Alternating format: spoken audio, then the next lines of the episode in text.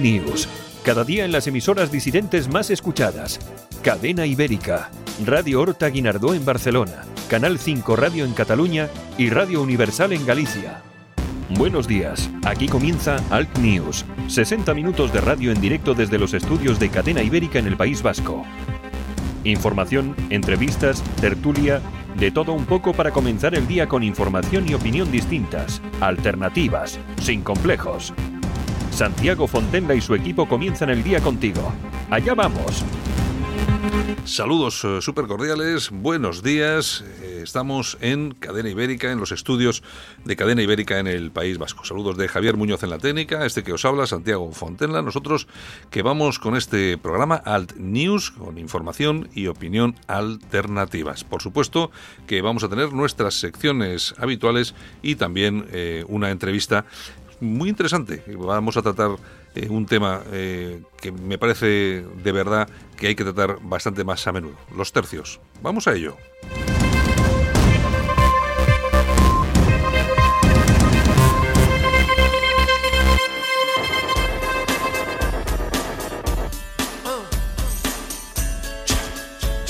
Las temperaturas, por supuestísimo, que acompañando, acompañando la época y los días que tenemos. Hemos empezado el 19 con fresquito. Las temperaturas más bajas en España van a estar 8 grados bajo cero en Vitoria y 7 grados bajo cero en Teruel.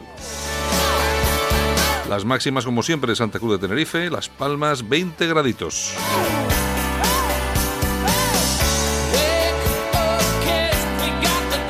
Eh, las mínimas en Albacete menos 4, en Ávila 4 bajo 0, en Badajoz 3 bajo 0, en Bilbao 1 bajo 0, la mínima en Burgos 4 bajo 0, la mínima en Ciudad Real 4 bajo 0, en Cuenca 3 bajo 0, en Granada 6 bajo 0.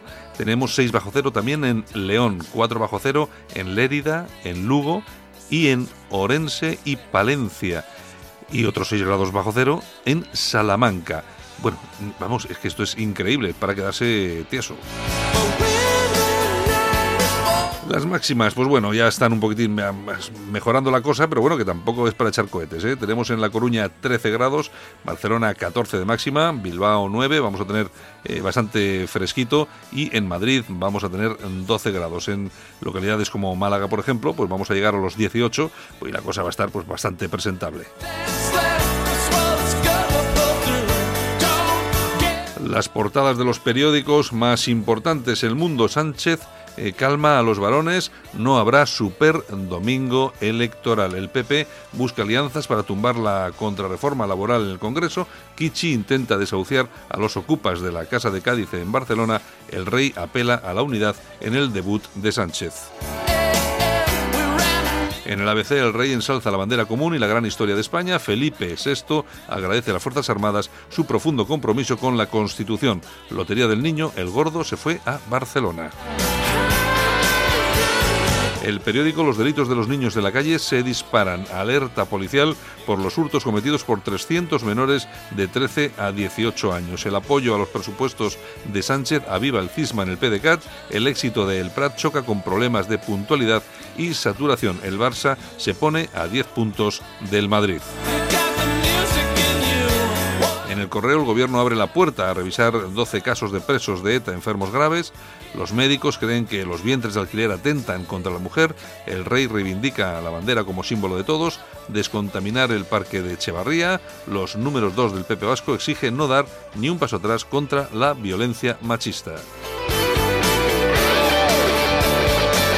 La razón, la Hacienda alerta ante un Brexit duro a las empresas. Partido Popular y Ciudadanos presionan a Vox para cerrar hoy el pacto andaluz. El rey reivindica la bandera que une a todos los españoles. Cosmín, el niño de la lotería del niño, la Real Sociedad y el Bar hunden al Madrid de Solari en el Bernabéu.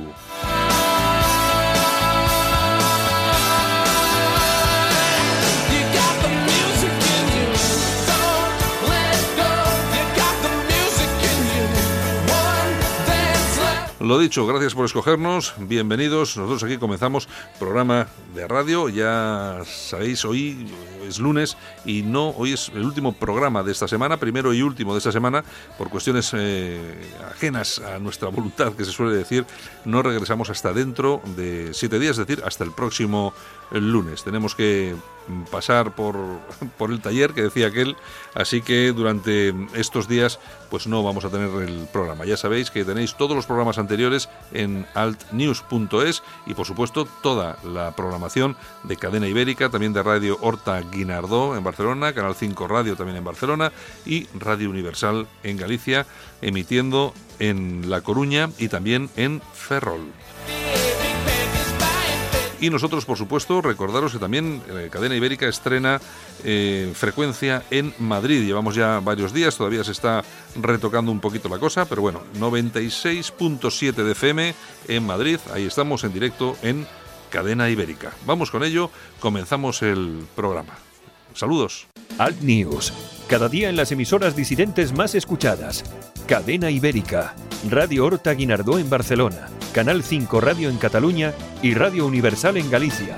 Y como cada mañana, por supuesto, aquí tenemos a Yolanda Couceiro Morín. Buenos días, Yolanda. Buenos y fríos días, porque vaya semanita de frío gélido de eso que tenemos en Bilbao. Hemos empezado el año como Dios manda, que decía que el con fresquito invierno, en estas fechas. Invierno puro y duro. Bueno, y ahora hay que empezar con, eh, con las dietas estas detox. Yo para, paso de dietas, para, detox, deja, deja. Para bajar, bajar los polvorones y ese tipo de cosas, ¿no? Agua, mucha agua, mu mucha agua.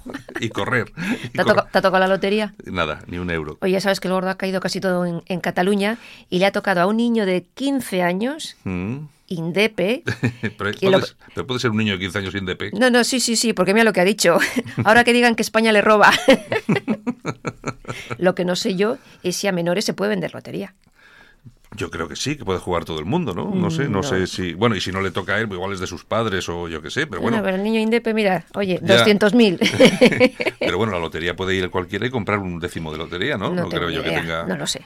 más problema que ese. No sé, bueno, no sé, no sé. Bueno, ¿qué te... vamos con, las, con los titulares Pues entonces. empezamos, si quieres. Pues venga, vamos con ellos. Vale.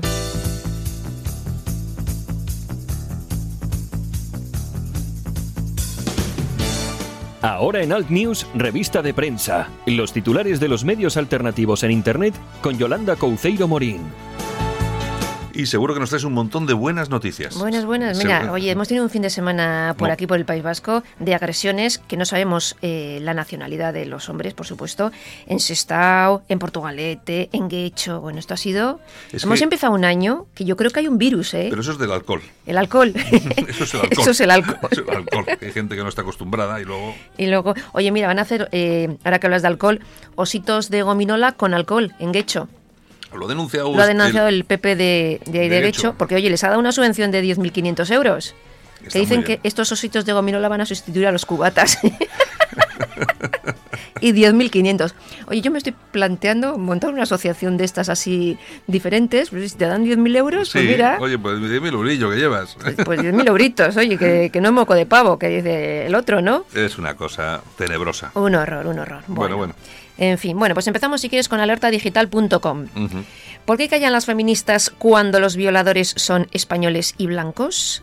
En lo que llevamos de 2019 se ha detenido a rumanos en Burriana, a un guineano en Vigo, a un ecuatoriano en Laredo y suma y sigue, sigue, y suma y sigue. Y la estafa de los grupos feministas, bueno, se pone, pone de relieve eh, al ignorar la hora, la hora esta de violaciones que arrasa en Europa. Y están missing.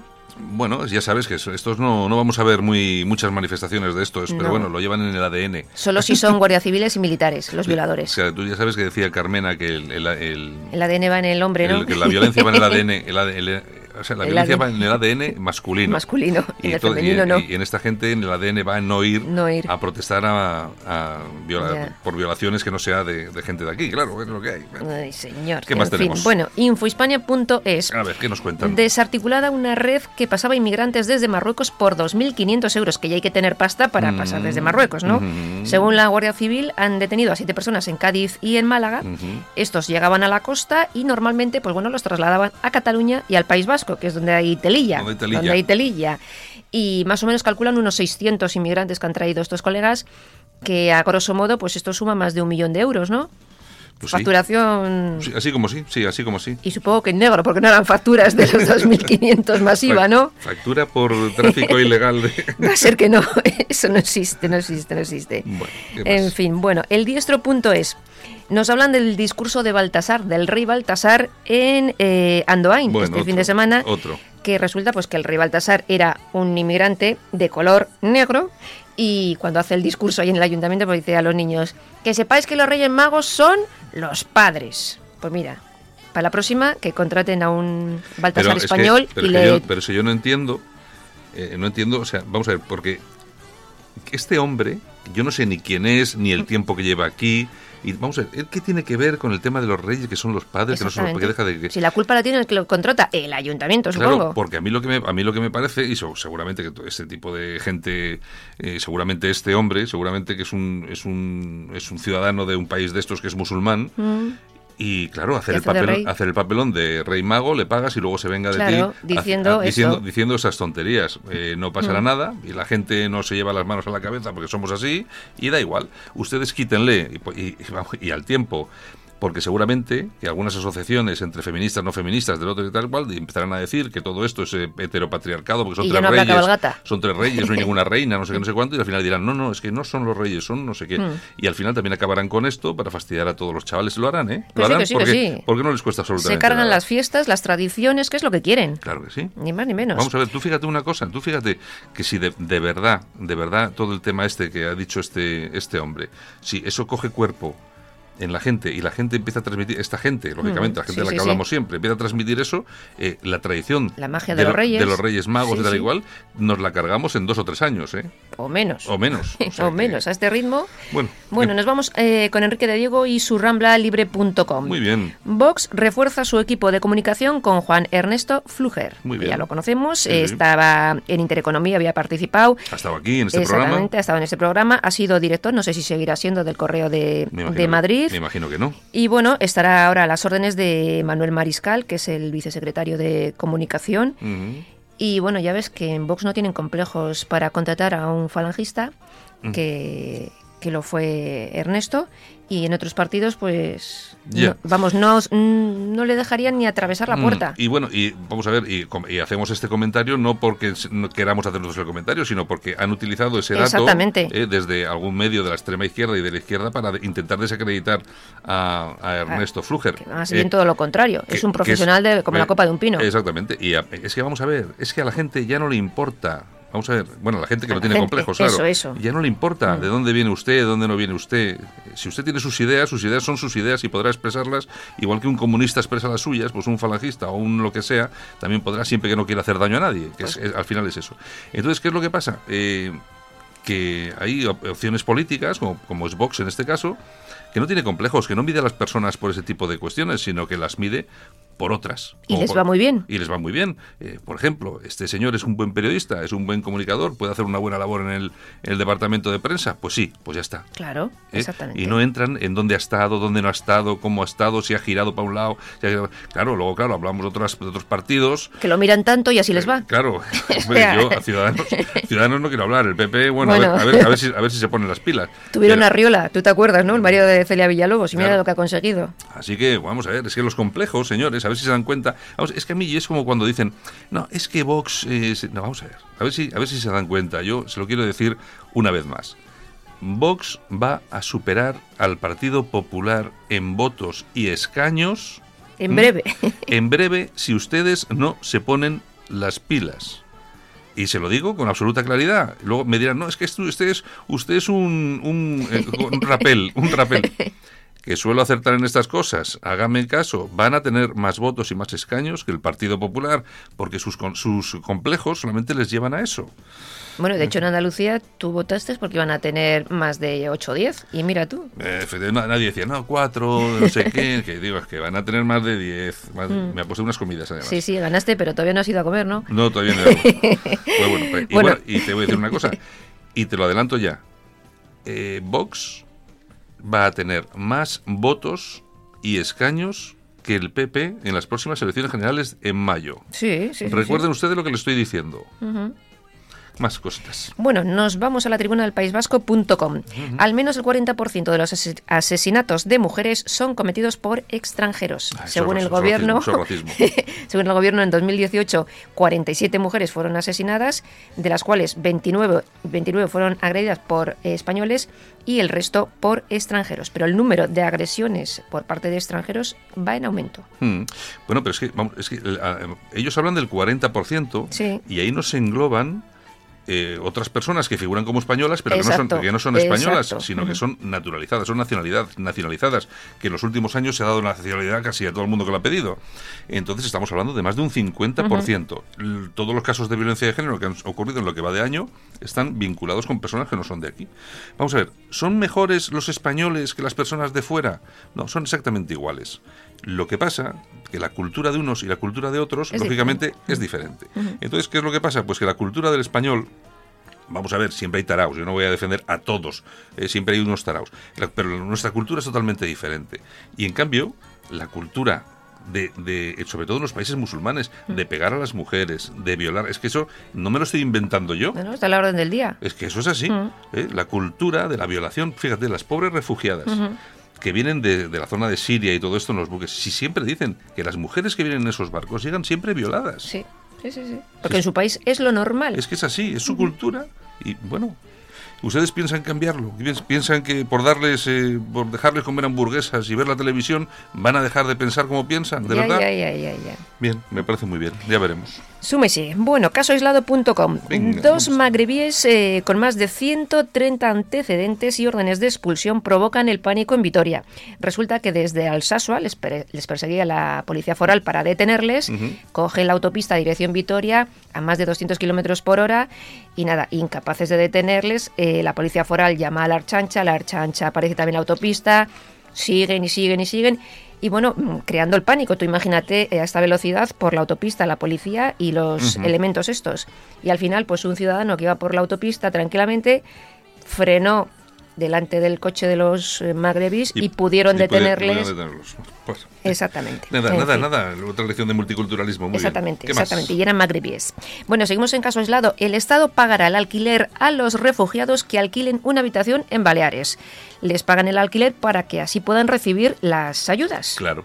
Entonces, tú si quieres ir a trabajar a Palma de Mallorca Ibiza y tal, tienes que alquilar una casa que cuesta un pastón y no puedes, a estos, oye, según llegan, da igual que sean ilegales que no, la pasta la tienen según alquilan una habitación. Es que se la paga el Bueno, gobierno, pero- claro. Claro, pero es increíble, pero es igual que está pasando en la comunidad valenciana. Lo mismo. Donde, donde hay ayudas de 400, creo que son 450 Mm. euros para todos los inmigrantes eh, ilegales. Ilegales. Claro, entonces, efe- efecto llamada, no, no, que no. no hace falta efecto. No, no, no, hace falta tilín, chilín, chilín. de Exactamente. Toca la cosa- campana y venga, todos pasen para aquí que es tienen una- todo gratis. Es una cosa horripilante. ¿Qué más tenemos? Bueno, pues nos vamos a ir a las Toñejas. Bueno, ¿a quién? A Jesús Loza. Bueno, y... Pues, ¿quién es- quién es pues este elemento es eh, un socialista, que es el delegado de gobierno en el País Vasco, que ha dicho que bueno la foto que nunca se haría es la del PP con los herederos del franquismo. Bueno, eh, pero ellos pueden hacerse fotos con, Con etarras, no pasa nada. No, No, pasa, nada. no o pasa sea, nada. queda molón. Yo ahora, día- ahora mola. Yo- un día tenemos que. Es que esto es, esto es lo de siempre, que hablamos de estas cosas. Algún día tenemos que hacer un listado completo de los ex etarras que hay en el Partido Socialista. Pues sí. ¿Eh? Porque- Hay unos cuantos, ¿eh? Claro, porque es que hay unos cuantos, eh, unos cuantos personajes que han pasado por ETA y los han, los han lavado, Muy bien. los, han, los han blanqueado perfectamente. ¿eh? También que ya no se acuerdan que fueron etarras. Exactamente, también que ya ni se acuerdan. A ver si un día lo hacemos y puede ser gracioso recordar cuántos nombres. Bueno, da igual, tenían a este Giguren, que estaba condenado por maltrato a su mujer, Sí, sí, sí, y lo han tenido ahí de presidente, les ha dado igual, claro, porque es que si maltrata a otro, eh, pues uno de derecha, pues jo, esto es, maltratador. Pero si maltrata a un inmigrante o maltrata a su presidente, el Giguren este, no, no Pues pasa nada. es no mentira, es nada, hay que- mentira. Hay que, es esconderlo. mentira, ha sido un sueño, ha sido un Bueno, sueño. ¿qué más? Aplausos. ¿Para quién? Pues para el rey Felipe. Bueno, pues vamos a darle unos aplausos. ¿Por qué exactamente? Pues porque ayer fue el día de la Pascua Militar y ha dicho, entre otras cosas, pues que la bandera española es de todos y es el reflejo de nuestro futuro. Bueno, pues voy yo. Yo, yo, como ya soy bastante escéptico, yo es que soy bastante escéptico ya con los mensajes que vienen. Yo también, pero bueno. Pero bueno, esto es lo único que queda, ¿eh? No te creas tú que queda mucho más. Por eso le doy el aplauso, porque me parece a mí que a este ritmo Bueno, bueno. En fin, en Pues- fin, en Pues fin. nada, Yolanda, pues... Bueno, pues hasta la semana que viene porque te operan Sí, me en paso, breve. Paso, paso por, paso por Hoy el, mismo, por hoy el- mismo. por el quirófano dentro de un ratito. Fíjate cómo somos, ¿eh? hasta última hora aquí dando, Dándolo todo. dándolo todo. Y luego, fíjate, claro, para eso somos radicales, ¿no? Somos sí, radicales, sí, somos radicales por este tipo de cosas, porque estamos hasta el último momento haciendo lo que tenemos que hacer. Así Bueno, es. En fin. Bueno, pues a lo dicho, hasta la semana que viene, que todo salga bien y besitos desde Bilbao. Venga, nos vemos. Hasta Chao. luego. Solo para los valientes que quieren un medio de comunicación alejado de lo políticamente correcto y de la realidad cocinada por los grandes medios de comunicación. Alt News. Somos diferentes. Somos alternativos. Con Santiago Fontenla. Alt News. Cada día en las emisoras disidentes más escuchadas. Cadena Ibérica. Radio Horta Guinardó en Barcelona. Canal 5 Radio en Cataluña y Radio Universal en Galicia. En Alt News, La Ratonera, un espacio de análisis de la actualidad con Armando Robles y Santiago Fontenga. Críticos, ácidos, alternativos, otra lectura políticamente incorrecta de lo que sucede en España, Europa y el mundo, y no nos cuentan. Buenos días, Armando. Buenos días, Santiago, ¿qué tal? Pues- Oye, y antes eh, mi deber es felicitarte por los índices de audiencia, absolutamente espectaculares, Santiago. Hombre, está, está muy bien el, el tema, eh, que es el que el tema que, el dato que, que manejamos, que es el de el de los podcasts, que está funcionando pues realmente muy bien, seguramente porque como hacemos programitas, además que lo hacemos los dos, eh, bueno, lo hacemos más gente, pero bueno, eh, en este caso lo hacemos los dos juntos, pues hombre, como son bastante polémicos, yo creo que sí que se escuchan. Por lo menos parece que cuenta con el favor de los oyentes, que no es poco. Yo tengo que, además hay que decir una cosa, que todos nuestros, eh, todos nuestros programas se cuelgan todas las mañanas de forma inmediata, una vez que se que se emiten en alerta digital y yo es lo que lo que tengo que reconocer que es, vamos a ver ese ese ese extremo tiene mucha importancia para que hayamos conseguido eh, más de 100.000 descargas del último programa que fue un programa muy polémico eh, Armando con Juan Jara Sí, sí, sí, sí, hablando hablando eh, sobre el tema de Vox en ese en este en esa ocasión.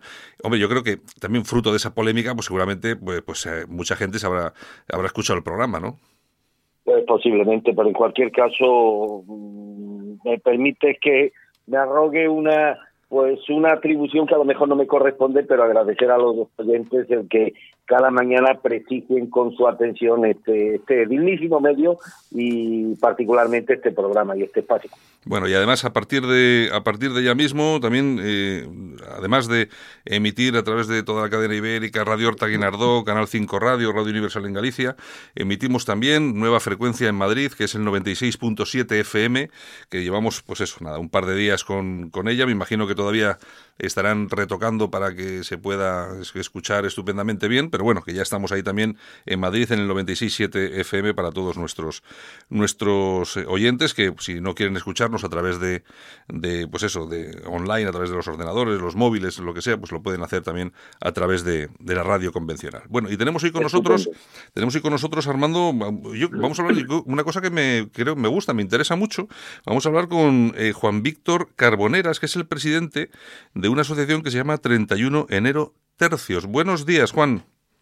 Muy buenas a todos. Aquí ¿Qué, estamos ¿Qué tal? Ahí peleando, ¿no? Me imagino. peleando, sí, sí. Esto de la, la historia es lo que tiene, que al final y al cabo recordarla pues lleva una pelea ardua y intensa todos los días. Bueno, vosotros os habéis propuesto, eh, ni más ni menos, que el día 31 de enero se constituya oficialmente como el Día de los Tercios de España. Claro, efectivamente. Nosotros tenemos como principal objetivo convertir el 31 de enero como día oficial en recuerdo y homenaje a los tercios españoles que lucharon por Europa y. y al final consiguieron que el Imperio Español pues se mantuviese al, bueno, al, al máximo esplendor, efectivamente. Bueno, eh, yo me imagino que va a ser un tema muy complicado, sobre todo porque viendo los gobiernos que tenemos, eh, esto de esto de los héroes, de las guerras, las batallas, las conquistas, pues me imagino que les da un poco de sarpullido y lo vais a tener un poco complicado, vais a tener un poco complicado eh, lograrlo, a no ser que la ciudadanía se vuelque con una historia como esta y que al final, pues eso, la fuerza del ciudadano haga que alguien eh, os apoye, algún partido político o algo. No sé si algún partido Claro. político os puede apoyar en esto. Claro, efectivamente. Nosotros, por ejemplo, somos, al fin y al cabo, historiadores. eh, somos jóvenes y mayores historiadores, eh, chicos y chicas, que estamos convencidos en nuestro propósito. En fin, nosotros vamos a- a totalmente al margen de cualquier bando político, cualquier sistema ideológico, sino que creemos en, en- en que realmente nuestro pasado como historia, como, como una historia nacional, queremos que, que se debe reivindicar. Y, como digo, sobre todo al margen de cualquier bando político. Nosotros, eh, bueno, vamos al margen de todo este propósito y sobre todo nos proponemos eso, que al fin y al cabo nos unamos los españoles en, torno a esta idea, en torno a nuestro pasado, que al fin y al cabo es algo que no se puede borrar, es algo que está presente y que, y que debemos de, de, si no es recordar, por lo menos saber lo que pasó. Muy bien. Armando, ¿tienes alguna cosa para nuestro invitado? Pues mira, eh, los tercios españoles es una de esas instituciones de las que eh, todos los españoles sin distinción ideológica nos tendríamos que sentir muy orgulloso y sin embargo, pues como tantas cosas de las que tendríamos que presumir, es el gran desconocido. Tú le preguntas a cualquier chaval lo que fueron los tercios españoles y te dará la callada por respuesta. En cambio, le preguntas por los protagonistas de Harry Potter y te lo degranan todos y demás. Los tercios españoles, para que valoremos lo que representó en una época muy determinada de nuestra de la historia europea, que coincidió con el esplendor político de España, fueron, y Juan, corrígeme si me equivoco, el primer ejército moderno europeo entendido como tal, es decir, como un ejército que estaba formado por voluntarios profesionales en lugar de las levas que imperaban en otro en otros ejércitos que recurrían a los mercenarios típicamente de, de otros países. Los presos españoles fueron la base de lo que fuera la mejor infantería del mundo durante siglo siglo y medio. Además fueron los primeros, Santiago, en mezclar de forma eficiente las picas y las armas de fuego, es decir, los, los arcabuces. En definitiva, el tercio es considerado por historiadores militares de todo el mundo el renacimiento de la infantería en el campo de batalla comparable por muchos historiadores anglosajones, no sospechosos, comparables a las legiones romanas o incluso a las falanges macedónicas. Fíjate si deberíamos sentirnos orgullosos de haber tenido, de haber contado con los tercios como una parte esencial de nuestra historia. Sí, claro, yo al fin y al cabo pienso sobre todo este sistema que realmente es, bueno, esto lleva al final a cabo una metodología y un estudio bastante complejo que resulta muy complicado de resumir en breve minutos. Pero sí que tenemos, tenemos que tener en cuenta que al final los tercios eran unidades militares en donde interactuaba toda la sociedad, tanto el, pueblo llano como la alta nobleza, y que sobre todo al fin y al cabo fue un sistema en el que toda la sociedad se involucraba. Eso es lo interesante de, los tercios y que y convertirse, por supuesto, en un ejército profesional. Porque al fin y al cabo, como bien ha comentado Armando, estamos hablando de que era un, un ejército eh, compuesto por, por levas voluntarias. Sí que es verdad que luego en la actuación, por ejemplo, en Flandes o en Italia, muchas que conllevaba mercenarios porque era así, porque era la forma de actuar en la guerra. Pero aún así, todo el tema del voluntariado en, en la península fue una tónica general durante toda la historia de los tercios. Bien es cierto también que sobre los tercios pues hay que decir que, que, hay estudios donde, bueno, que al fin y al cabo tratan de ampliar los estudios anteriores del siglo XIX y siglo XX, que fueron donde más se ampliaron en, en los tercios. Y que últimamente hay un montón de estudios de historiadores que, que nos estamos volcando en, en, este tema. No solo era por la técnica militar o, o demás técnicas sociales, políticas que pueden generar los tercios, sino ya como, como un elemento de, la sociedad, como digo, que para mí los tercios lo interesante es que toda la sociedad se involucraba en, un sistema militar, que era realmente complejo.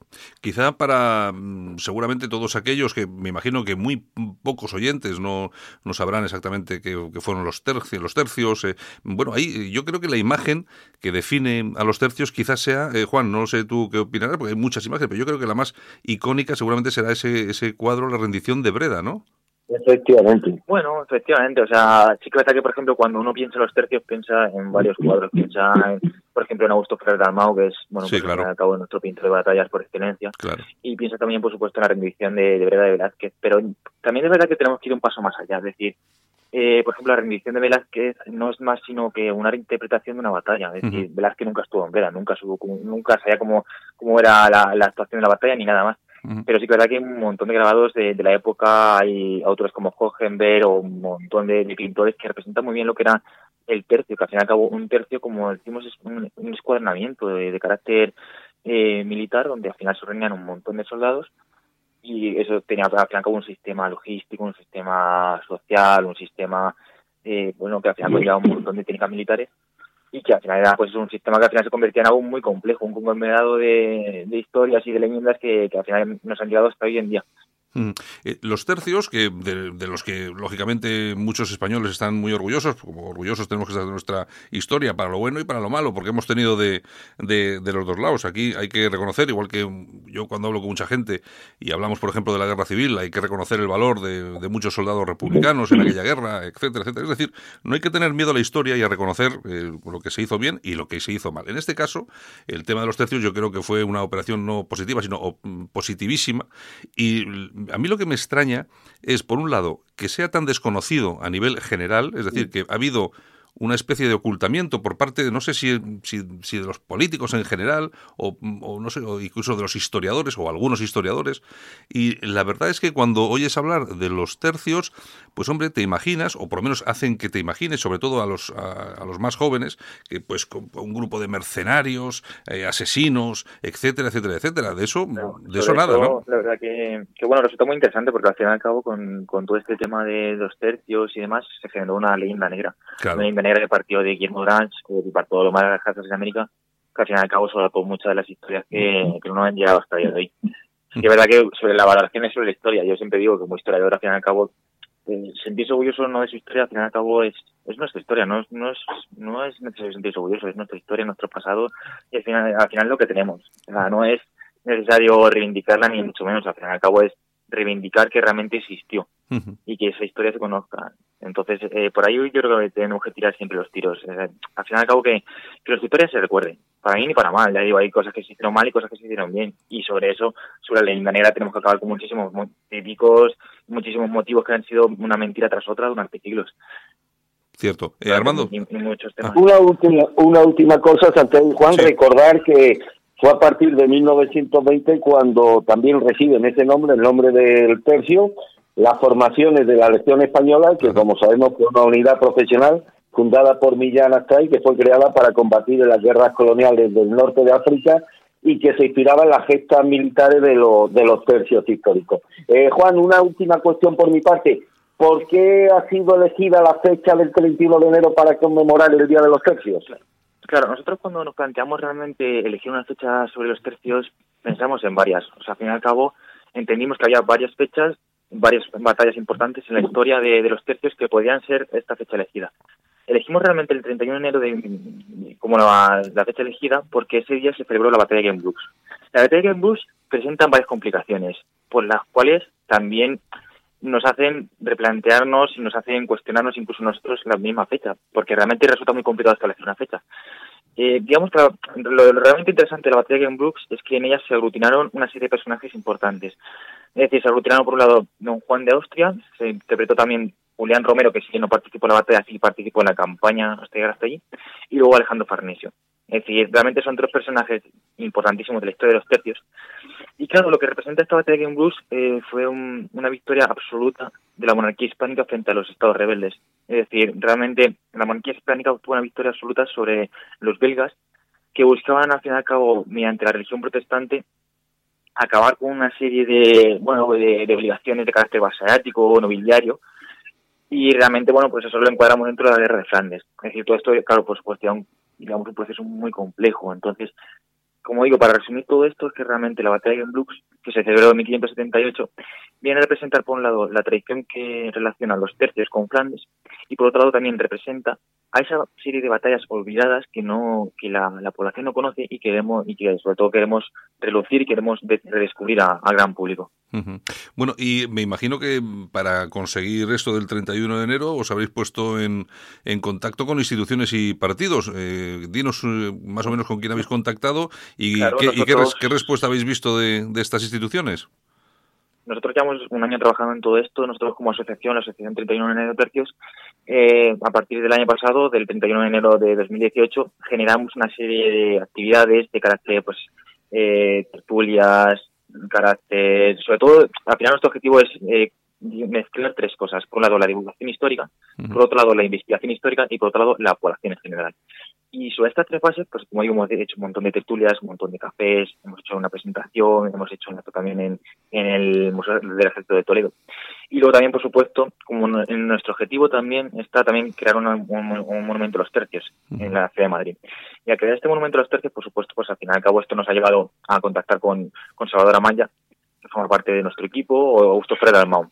al final es que se están encargando de hacer el diseño. Y sí que es verdad que pues, ha habido contactos, como ya se publicó en su momento, con el, con el jefe de Estado Mayor de Defensa, y realmente es un movimiento que se está moviendo muchísimo y, realmente creo que, que realmente, pues como digo, está creciendo muchísimo en este último año. Entonces, con, más motivo, este 31 de enero queremos celebrarlo con, mayor ímpetu, con una mayor celebración histórica y, sobre todo que al final que toda la población se involucre. Mm, porque ahí vais, a, eh, vais a hacer también algún tipo de acto, ¿no? El día 31. Efectivamente. Nosotros ahora mismo estamos, bueno, preparando, haciendo todo lo preparativos para este 31 de enero, que ya detallaremos en nuestras redes sociales. Quien nos pueda seguir es arroba 31 de enero tercios. Y como digo, pues lo que estamos preparando ahora mismo es eh, realmente una quedada de banderas en todo el mundo. Es decir, nosotros estamos organizando quedadas pues en Madrid, Valencia, Barcelona, Guatemala, Bolivia, Perú, eh, también en, en, Alemania, en Inglaterra. Es decir, queremos que realmente hacer una quedada de banderas de la de Borgoña que recuerden a estos tercios, que no sea un motivo negativo, sino que sea un motivo positivo, que, al final cada uno puntemos en torno a la historia, a defender esta historia. Luego también en Madrid eh, podremos comunicar posteriormente que organizaremos una serie de conferencias y una serie de, actos que, que aglutinen todo este movimiento. Y ya digo, estamos moviéndonos realmente bien, nos estamos contando con apoyos bastante importantes, no solo ya de por parte de Augusto Ferrer Armao o Salvador Amaya, sino también de bueno pues de, escritores de primer nivel que pueden conocer de cualquier escuchante, que puede ser desde Carlos Canales, Fernando Martín Lainez, también encontramos personajes importantísimos como puede ser Ugañete, eh, también los amigos de Istocas. Encontramos también, eh, por supuesto, especialistas en la materia que se han encargado de la investigación como Magdalena de Pazis o incluso también Bernardo José García García. Bueno, es decir, que, realmente nuestro objetivo de, de, combinar tanto divulgación, también por un lado investigación y por otro lado la población, creo que lo estamos consiguiendo. eso es es lo que estamos consiguiendo, la verdad. Bueno, a mí me parece muy interesante, os deseo toda la suerte del mundo. A ver, me imagino que siendo el tema el que es, eh, Armando, no eh, la suerte van a necesitar muchísima, ¿no? Yo le diría, bueno, Juan, adelante, porque me parece la iniciativa maravillosa. Insisto, pocas, de pocas cosas nos podemos sentir tan orgullosos como de los tercios españoles, considerados por los expertos como la mejor infantería de todo de todos los tiempos pero que no hay que esperar porque me temo cuál va a ser la respuesta de los partidos políticos, ellos van a ser siempre refractarios a cualquier simbolismo, a cualquier conmemoración que precisamente trate de ponderar la grandeza histórica de España. Ya sabemos lo que les mueve a estas formaciones. Yo creo que no hay que esperar que la institucionalización de esta fecha venga refrendada por los políticos, sino que tiene que ser algo que asuma en primera instancia la sociedad civil y una vez que la sociedad civil la asuma y se generalice esta conmemoración, pues entrará por sí sola y será aceptada pues como una de las referencias principales de nuestro calendario de nuestro calendario objetivo. Ese es el objetivo. Al final acabo de dejar a un lado la, la vía política. Nosotros la política no nos interesa, somos historiadores. Queremos estudiar, queremos seguir investigando, queremos seguir divulgando y ese es nuestro objetivo. ¿eh? Nosotros ya les digo que en cuanto a la vía política, la verdad que, bueno, al fin y al cabo eh, es una vía que, sabemos que vamos a encontrar muchísimas trabas o muchísimas ayudas, pero nosotros nos, vamos, nos vinculamos de cualquier formación política, de cualquier partido político, porque no queremos. O sea, no queremos tener ningún tipo de relación, nosotros somos historiadores. Muy bien. Por cierto, Juan, una pregunta. ¿Hay algún monumento en España dedicado a los tercios o a la figura de Juan de Austria? No, en España no hay ningún monumento en conmemoración a los tercios. Sí que es verdad que hay una figura que sea más o menos en algún pueblo se ha hecho algún tipo de, de homenaje o se ha hecho algún recuerdo, por ejemplo, no ya a miembros de los tercios, pero por ejemplo Pablo Fernández de Córdoba, el gran capitán, sí que tiene un homenaje. Pero sí que, que, que, yo creo que falta eso, falta un, homenaje a los tercios, a la, a la figura en sí, en sí, a, esos personajes que, que estaban en un pueblo vendimiando y de vendimiar cogían una pica y se plantaban en Flandes después de pasar 67 días en un barco y luchando por, por llegar hasta desde, desde Milán hasta Bruselas. Creo que hace falta esa figura, esa figura como general, de que al final como parte de esta sociedad. De todos modos, eh, ah, bueno, eh, adelante, adelante, Armando. No, no, y, una puntualización para que, bueno, esbozar la diferencia entre España y otros países.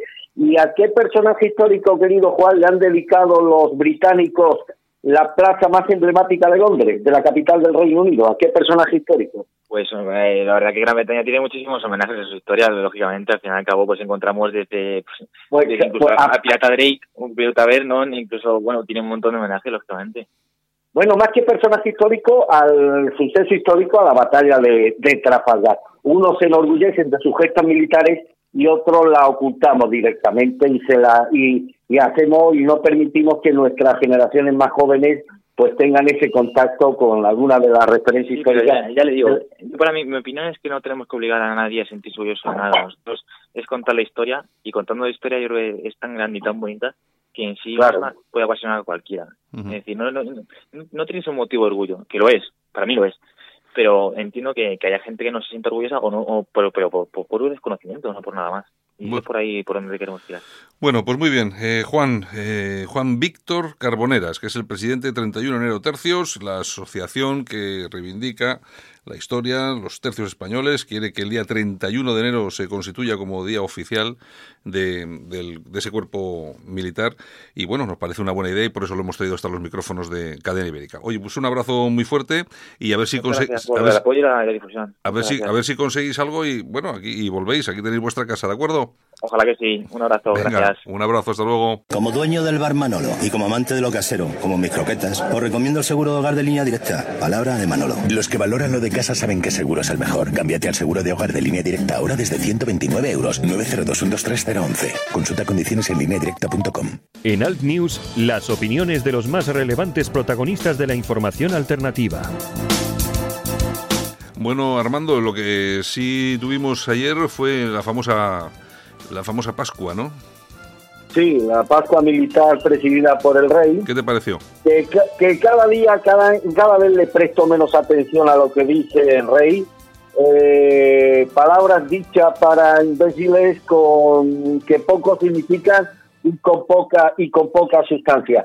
Y una vez más ante los mandos del ejército, pues el rey ha perdido una ocasión extraordinaria de hablar claro o de referirse al país real que estamos viviendo y no al país virtual eh, por el que parece que transitan todos estos altos mandatarios del Estado. Una intervención llena de invocaciones a lugares pseudopatrióticos comunes que nada profundo significa. Y una vez más el rey pues ha recalcado la importancia del compromiso de defender a nuestra a nuestra nación y ha, defendido la, la, la, bueno la importancia la importancia de la bandera. Y yo lamento tener que contradecir al jefe del estado pero me resulta curioso que haga mención a la defensa de nuestra soberanía y de nuestra integridad territorial que hable de patria estando como está a las órdenes de los que asisten impasibles a la destrucción nacional Así que, Majestad, con el debido respuesta, eh, respeto, perdón, pero vergüenza lo que debería sentir con solo alzar la mirada a nuestra bandera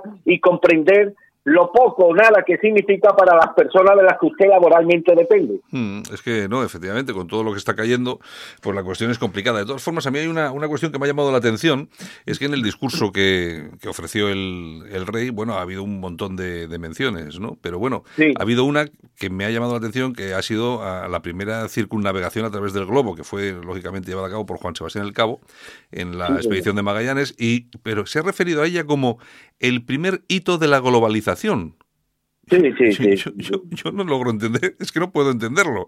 Es decir, eh, que, eh, que, nuestros, eh, que los descubridores, que nuestros descubridores, que otros descubridores de otros países, de Portugal, de, bueno, de, de, mil sitios, ¿qué tiene que ver esto con la globalización? Y luego, sobre todo, hilarlo inmediatamente con la integración total de la mujer en, en el ejército y tal. Es que, vamos a ver, es que mm, no acabo de entender todo ese tipo de cosas que son muy maniditas, son muy manidas y que al final no aportan absolutamente nada. Que la mujer está integrada en las fuerzas de, en las fuerzas eh, armadas, pues lógicamente ya lo, ya lo, sabemos y cada vez más, pues porque es lo normal, más. Lo que hace que hacer eh, presumir, presumir de eso es que me parece hacerle el, el, juego precisamente a quienes están en ese juego, que solamente se hable de las mujeres, de, etcétera, etcétera, etcétera, etcétera.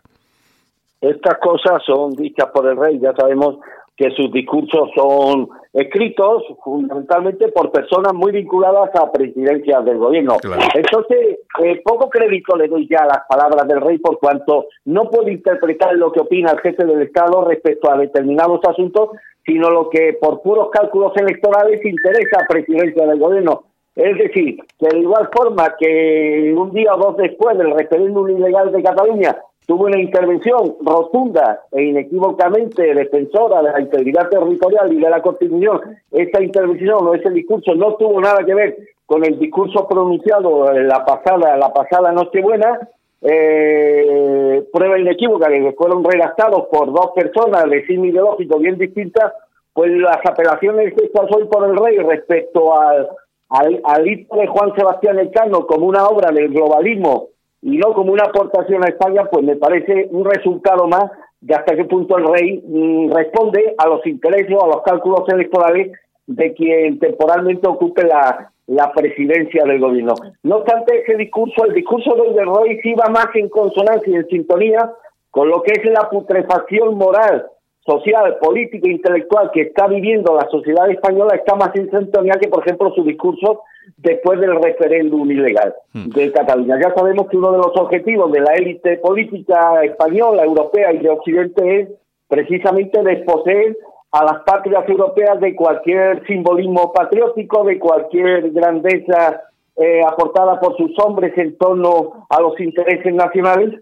Y hoy pues lo que toca es decir cualquier hito nacional como el descubrimiento de América o como la vuelta al mundo por parte del Cano, pues como aportaciones no a la patria de las que emergieron estos héroes, sino al conjunto de la, de la globalidad. No estará lejano el día, querido Santiago, en el que nos quieran convencer de que el alzamiento nacional del 17 o del 18 de julio de 1936 respondía también al interés de Francisco Franco por los intereses del globalismo. Hmm. Oye, ¿tú, eh, ¿tú crees que, yo creo que sí, eh, pero en algunas ocasiones yo creo que al rey incluso le escribirán los, los discursos eh, desde Moncloa prácticamente? Bueno, yo te puedo decir, Juan Carlos I, buena parte de sus discursos de Navidad y de la época de los socialistas eran escritos por Julio Feo. Julio Feo, ¿te acuerdas de Julio Feo? Sí, sí, claro, claro que sí. Al claro de presidencia era el que le escribía los discursos a, a este, a, a, Juan Carlos, a Juan Carlos I, buena parte. Yo no sé quién le escribirá los discursos a Felipe VI, pero está claro que son discursos que le dirigidos desde presidencia del gobierno.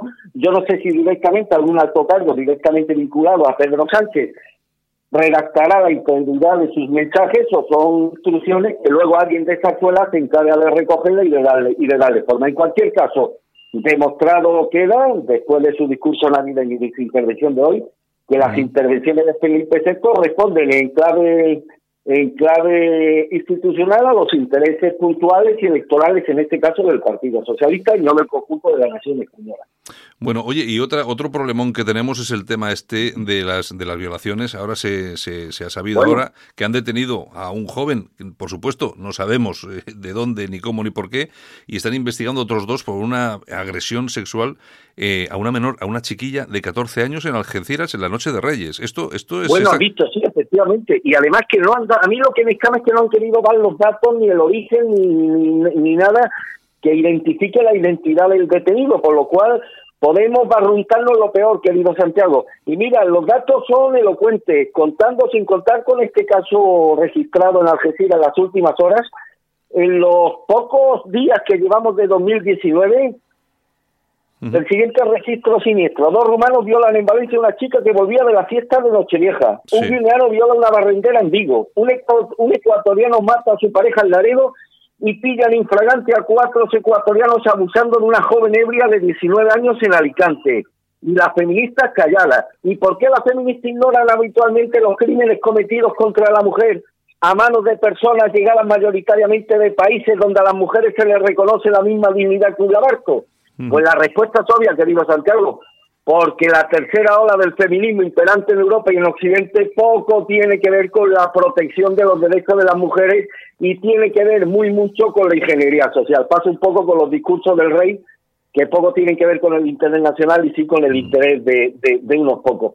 Y ya que la epidemia de violaciones que estamos sufriendo, perpetradas por extranjeros, de ella no se puede culpar al patriarcado del hombre blanco que los grupos feministas radicales tratan de desmantelar, Ahora rehusan las feministas llamar la atención sobre los crímenes contra las mujeres que no están siendo cometidos por hombres blancos occidentales. Es decir, están obviando el asunto y están poniendo los intereses del globalismo en su peor y siniestra expresión a cualquier medida orientada a la protección de la a la protección de las mujeres. Y esto es el feminismo en su verdadera expresión que están retratando y es que la estafa de los grupos feministas Santiago se está poniendo de relieve, por ejemplo, al ignorar la ola de violaciones que estaba riendo Europa al mismo tiempo, y todo esto, a mi juicio, revela el verdadero rostro que caracteriza a esta, a esta gente, la hipocresía rampante y, sobre todo, que están siguiendo a rejatarlo una estrategia de restar importancia y soslayar temas genuinos que abarcan, que, que, que concierne a los derechos de las mujeres, pero que sin embargo no encajan en el deformado paradigma que tienen las feministas radicales de culpar absolutamente de todo al patriarcado blanco. Eh, es, es, así. Bueno, vamos a ver qué es lo que pasa con este último caso, porque sí que en, en, la noticia leo que se, que se habla de un ciudadano español de 18 años de edad. Vamos a ver si es español o es, o es naturalizado o yo qué sé. Vamos a ver exactamente qué es lo que tenemos, lo que tenemos aquí. En todo caso, nosotros, que sepa todo el mundo que condenamos igual. Cuando la violación se produce eh, por un español, que los hay, lógicamente, y por un extranjero. Pero pero lógicamente, eh, pero las cifras indican que siendo ellos un sector de la sociedad española, porque yo creo que no llega eh, al 8% aproximadamente, pues sí que han copado el año el año pasado, por ejemplo, eh, más de eh, más del 40%, pero yo creo que hasta el 50% en tema, por ejemplo, de, crímenes de, de, género, Armando. Está, está claro, está claro. Y bueno, yo puedo entender, Santiago, el interés de los políticos, tanto de un signo ideológico como, como de otro, eh, a la hora de ocultar estos datos, la procedencia, que no se conozca la procedencia extranjera de estos auténticos depredadores sexuales. Yo puedo entender que las feministas prefieran evitar esta guerra civil retórica a enfrentarse a la realidad frente a las amenazas reales de igualdad de género, que no la provoca el hombre blanco, sino estos colectivos que vienen de fuera, que esos son los que ponen en amenaza, los que lo, lo, los que pueden amenazar, están amenazando la verdadera igualdad de género que supuestamente dicen defender. Yo mm. puedo entender todo esto. Lo que no puedo entender es el papelón de la mafia mediática, es decir, un periodista que está cobrando en el mejor de los casos sueldos absolutamente eh, infames de 600, 700 euros, que se someta al criterio del dictado de sus jefes y demás, mm. para de forma deliberada ocultarle a la opinión pública, a sus lectores, el origen del problema, los autores de estos actos, de estos actos de barbarie sexual, que lo estén deliberadamente ocultando por unas cantidades absolutamente infames que es lo que reciben cada mes, es algo que yo particularmente como periodista es lo que más me delira y lo que más me indigna, Santiago. Efectivamente, sí que sí que hay una labor de, de bah, increíble, de sobre todo desde los medios de comunicación, por ocultar y luego por lo que dices tú, esos, esos periodistas que, fíjate, al final por 800 euros lo que están haciendo. Bueno, vamos a poner una cuñita y, y seguimos si te parece. Venga. Perfecto. Oye, papá, ya tengo la solución para los que intentan meterse en la casa de la playa a vivir. Instalarnos una alarma. ¿Una alarma? ¿Y por qué? Porque con la alarma, si alguien intenta meterse, la alarma salta, Securitas Direct avisa a la policía y pueden echar al intruso de la casa. Protege lo que más importa con Securitas Direct, la compañía que protege tu hogar los 365 días del año. Llama ahora al 900-113-113 o calcula online en securitasdirect.es. Alt News, una visión alternativa a la imposición de lo políticamente correcto. Bueno, Armando, pues hasta aquí hemos llegado. Y lo que pasa que hay que recordar a nuestros oyentes que mañana no volvemos, sino que volvemos la semana que viene. Eh, sí. El lunes que viene estaremos otra vez aquí porque este esta semana pues tenemos aquí, hay que pasar por, como, como dicen estos, de por, por una esta de chapa y pintura que decían. hay, que, hay, que, hay que hacer un par de cositas, unos temas de salud y bueno, hasta el lunes que viene entonces. Estupendo, estupendo. Bueno, pues desearte, bueno, que vaya todo bien, Santiago, y pues un rapidísimo, un rapidísimo restablecimiento como así será. Bueno, tú ya sabes que mala hierba nunca muere. está claro, está claro. Y bueno, y estaremos, estaremos en contacto sin duda estos días. Exacto. Pues muy bien. Armando, un abrazo muy fuerte. Un y... abrazo muy fuerte a ti a todos los oyentes de alguien. Y venga, nos escuchamos. Hasta luego. Un abrazo, hasta pronto. En Alt News, La Ratonera, un espacio de análisis de la actualidad con Armando Robles y Santiago Fontenga. Críticos, ácidos, alternativos, otra lectura políticamente incorrecta de lo que sucede en España, Europa y el mundo, y no nos cuentan. Si le cuesta trabajo empezar el día, el aseo diario le supone un esfuerzo, le da miedo salir solo de casa, en San Camilo Ayuda a Domicilio le prestamos la ayuda que necesita. No deseche la idea sin conocer nuestros precios. Consúltelos en sancamilo.info y a través del teléfono 911-697-999. 911-697-999. Todo nuestro personal está capacitado y asegurado según legislación vigente. San Camilo ayuda a domicilio. Llame y déjenos echar una mano.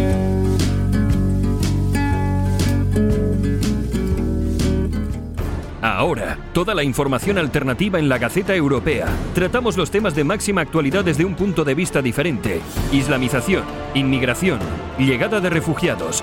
Los problemas de los que nadie habla los tienes en la Gaceta Europea de la mano de los analistas más influyentes de Europa. La Gaceta Europea, una forma diferente de informarte. Léenos en lagaceta.eu. Información alternativa.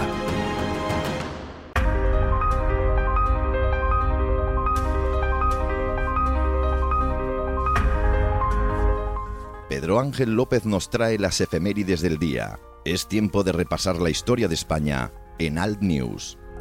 Don Pedro, buenos días. Pues muy buenos días.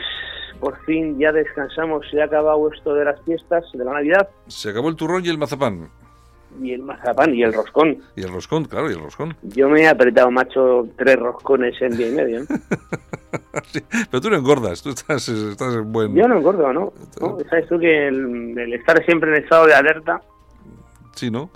Consume, no con- engordar. consume calo- calorías. consumo calorías, sí. Eh. Y, y también alguna cerveza que otra. Bueno, oye, ¿qué tenemos Bueno, hoy? Pues hoy vamos a tener una cosa que sé que te encanta a ti, el tema de, de Reyes. Sí, Hoy estupendo. vamos a hablar de un personaje, eh, vamos a hablar de, de, bueno, pues del hermano de Napoleón, que fue rey de España durante cinco años. Hablo de José Bonaparte. Sí, sí. José Bonaparte, también conocido como Pepe Botella. Eh, el hombre eh, seguro que era hasta astemio, pero eh, con tal de joder la pava, seguro que le buscaron el, el nombrecito aposta. Bueno, este hombre nació, pues eso, el día de hoy, un 7 de enero de 1768 y fue rey de España desde 1808 hasta 1813. O sea, estuvo casi cinco añitos eh, dirigiendo los designios de ese país, lógicamente bajo la batuta gabacha Lógico. de su hermano. Eh, José Bonaparte es hermano mayor de Napoleón Bonaparte. Sí, la cosa Está cortita, bien, está, está bien eso, está bien eso de colocar a los hermanos. Sí, eh, fíjate, y este no era socialista, ¿no? Bueno, oye, sí, ¿no? oye, ¿y qué destacas tú de esos cinco añitos? De... Eh, Del todo Napoleón. lo malo que puede tener un tío gobernando. Aquí tuvimos, ya esto que el, el siglo XIX, eh, siglo convulso donde los haya, y más aún en esto, tú imagínate, empieza el siglo XIX, el rey es Carlos IV, le sucede Fernando VII, le vuelve a suceder ahora otra vez, entra, perdón, eh, José Bonaparte, fuera Bonaparte vuelve Fernando VII, luego tenemos a, Isabel I, tenemos a, Amadeo Saboya, tenemos a Alfonso XII, es decir, tenemos chiquicientos reyes y al final eh, España del siglo XIX es convulsa en lo político donde los haya. El reinado de Bonaparte, lógicamente, pues lo que es es eh, intenta- eh, contribuir junto con, con su hermano a, a la ruina de España. Ten en cuenta que este tío era un masón, Mm. eh, pero masón, masón, eh, de hecho es el, el, el que en España, eh, eh, toda la- lo que es la orden masónica, este es el que se encarga de, de hacerla, bueno, de, de- de conquistar también para, para esas órdenes masónicas a, pues a la, a la élite social de entonces y desde luego durante su reinado otra cosa no, pero de España lo que salió fue a tutti pleni eh, dinero y muchísimo arte, muchísimo arte. Y aparte, ya de que robes el arte ya está mal. Al final, una cosa así la robas, bueno, quieras que no, luego a lo mejor con suerte vuelve a su sitio. Sí. Pero esta gentuza de los franceses, aparte de robarnos a expuertas, destrozaron, quemaron eh, multitud de obras de arte, por supuesto, eh, en su gran mayoría católicas. Claro. Oye, ¿qué te iba a comentar? Eh, los franceses parece que ahora vuelven, ¿no? Por sus fueros. Tenemos a Valls ahí en Barcelona. Eh, ¿Tú crees- oye, tú cre- tú crees-. ¿Tú crees, ¿Tú crees que la gente puede votar a un francés eh, en España, macho? Me resulta muy raro, ¿eh? La gente normal, no. Gilipollas, sí. Pero claro, como tú siempre ves escuchado, es que intento empezar el año con tranquilidad. Sabemos todos que Francia es, bueno, pues uno de los grandes enemigos, si no el que más, junto con británicos y holandeses, de España en el pasado, en el presente y en el futuro. Acuérdate que Valls, cuando estaba en Francia eh, y le hicieron una pregunta sobre el tema del Fútbol Club Barcelona y el jugar o no, él fue el que dijo que estaría encantado de que jugase en la liga francesa del Barça. Sí, sí, bueno, sí, pues si este personaje es el que va a, a llevar el, el bastón en Barcelona, van apañados. Ahora, también te digo una cosa, después de Ada Colau, Sí, un cualquier tipo cosa como este, no, no puede ser peor. prudentemente no me parece ni mal. No puede ser peor, es imposible. O sea, no, peor que la Colau es increíble. Bueno, No, bueno. no, no, no, yo te- me mandaba un amigo policía unas fotos de una, una, un, un nacimiento en Barcelona hecho con sillas. Sí. ¿No lo has visto? Sí, lo he Era- visto, lo he era visto, buenísimo. Digo, oye, no, no puede poner a la Virgen ni a San José, no, eh, pone un serrucho Mm. Sí, encima sí. de una silla. Pero, bueno, tío, pero bueno, yo lo que no entiendo, ¿cómo te molan las fiestas de Navidad cómo las odias a su vez? Sí, no, es Joder, increíble. in- invéntate otras fiestas, tía. Es increíble. Pero es lo que hay. Bueno, a disfrutar de lo votado, ¿eh? ya sabes tú cómo son estas es. cosas. Esto es que llegará mayo, ¿no? Sí, en mayo, ¿no? En, en mayo, en mayo. mayo y ojito. Hombre, yo creo que en Madrid, por ejemplo, Barcelona, Zaragoza, digo yo que a ver, la gente espabilará un poco. Hombre, Madrid, Digo yo. Madrid lo tenéis hecho un caos verdadero, pero fíjate las encuestas cómo están. Lo que pasa es que yo creo que Carmena no llega, no llega a las elecciones, porque como anda cayéndose por casa cada dos por tres, Sí, pero los gente tendrán que investigar a su marido, porque esta fue aquella que dijo que cuando una mujer iba dos veces a urgencias por accidente doméstico hay que investigar al marido. eso, no lo sabía yo. Eso no lo sabía Sí, yo. Sí. Bueno. Entra, por, entra, entra en YouTube y lo buscas. Ah, pues sí, pues lo voy a buscar, lo voy a buscar. Sí, sí. Así que va a haber que enchironar, al, ya que no han enchironado por, por chorizo al, al aparejador, al arquitecto, Sí. habrá que enchironarle por, por fustigar a la señora. Es increíble. Bueno, en fin. ¿Eh? Oye, pues nada, pues nada, Pedro. Un abrazo. Oye, bueno, Pues y ya no, no estamos hasta la semana que viene, hasta el lunes Bueno, que viene. estamos, pero Estamos, pero el no. espíritu. Estamos de, de medio, medio, medio asueto, medio tal. ¿De acuerdo? Bueno, venga, que todo sea para bien. Venga, Un abra- abrazo a todos. Un abrazo Adiós. muy fuerte. Hasta luego. Hasta luego, hasta luego. Solo para los valientes que quieren un medio de comunicación alejado de lo políticamente correcto y de la realidad cocinada por los grandes medios de comunicación. Alt News. Somos diferentes. Somos alternativos. Con Santiago Fontenla.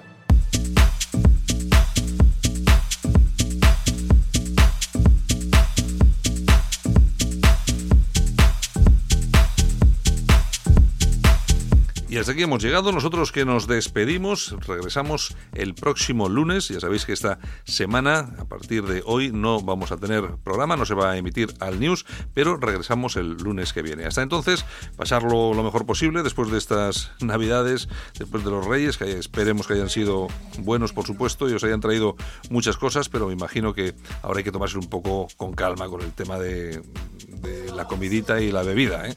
Eh, Bueno, me imagino que sí, que así va a ser. El lunes que viene nos volvemos a escuchar. Un abrazo a todos. Chao.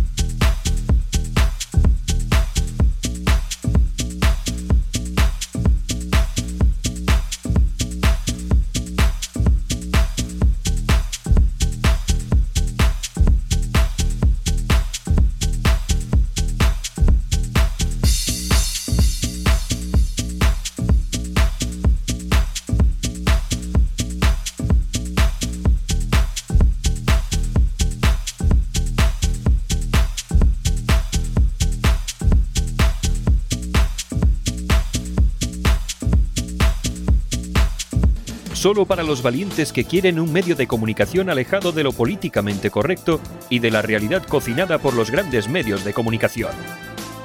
Alt News. Somos diferentes. Somos alternativos. Con Santiago Fontenla.